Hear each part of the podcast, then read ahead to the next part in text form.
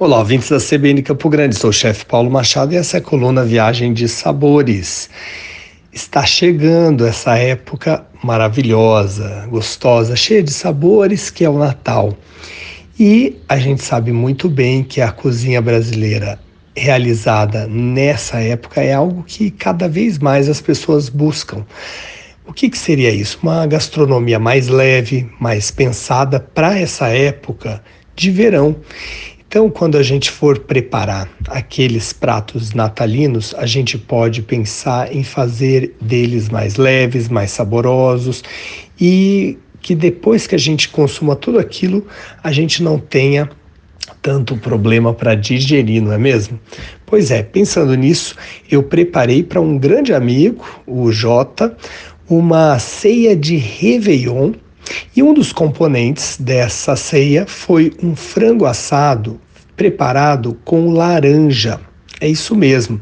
Eu deixei marinando esse frango com laranja, o suco da laranja, durante pelo menos uma noite toda. Você deixa ali oito horas e é muito fácil de preparar.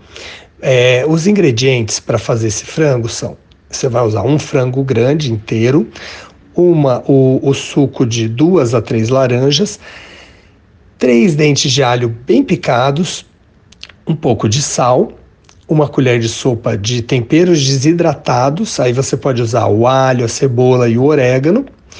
E para fazer isso é muito simples, você vai temperar esse frango com todos esses ingredientes e deixar marinando, como eu falei para vocês. Lembre-se, deixe marinando em geladeira. E depois, no dia seguinte, é só retirar esse frango da geladeira, colocar numa assadeira e assar em forno alto, pode ser aí 200 graus, por até 40 minutos. Lembrando que inicialmente o forno mais alto e o frango pode estar descoberto, dourou, você tira e cubra um papel alumínio e aí você vai manter aquele frango totalmente assado por dentro. Depois você pode abaixar a temperatura e deixar mais ali uns 20, 30 minutinhos, retirar e lembrando que vai formar, por conta do suco da laranja e também da gordura do frango, um, uma espécie de molho que você pode adicionar um pouco mais de água e fazer com aquilo um gravy, que é na realidade você puxando ali com um pouco de água, é um molho delicioso que você pode consumir com uma farofa. Essa é a minha dica para um dos pratos leves do seu Réveillon. Fique ligado aqui na coluna Viagem de Sabores e até a próxima!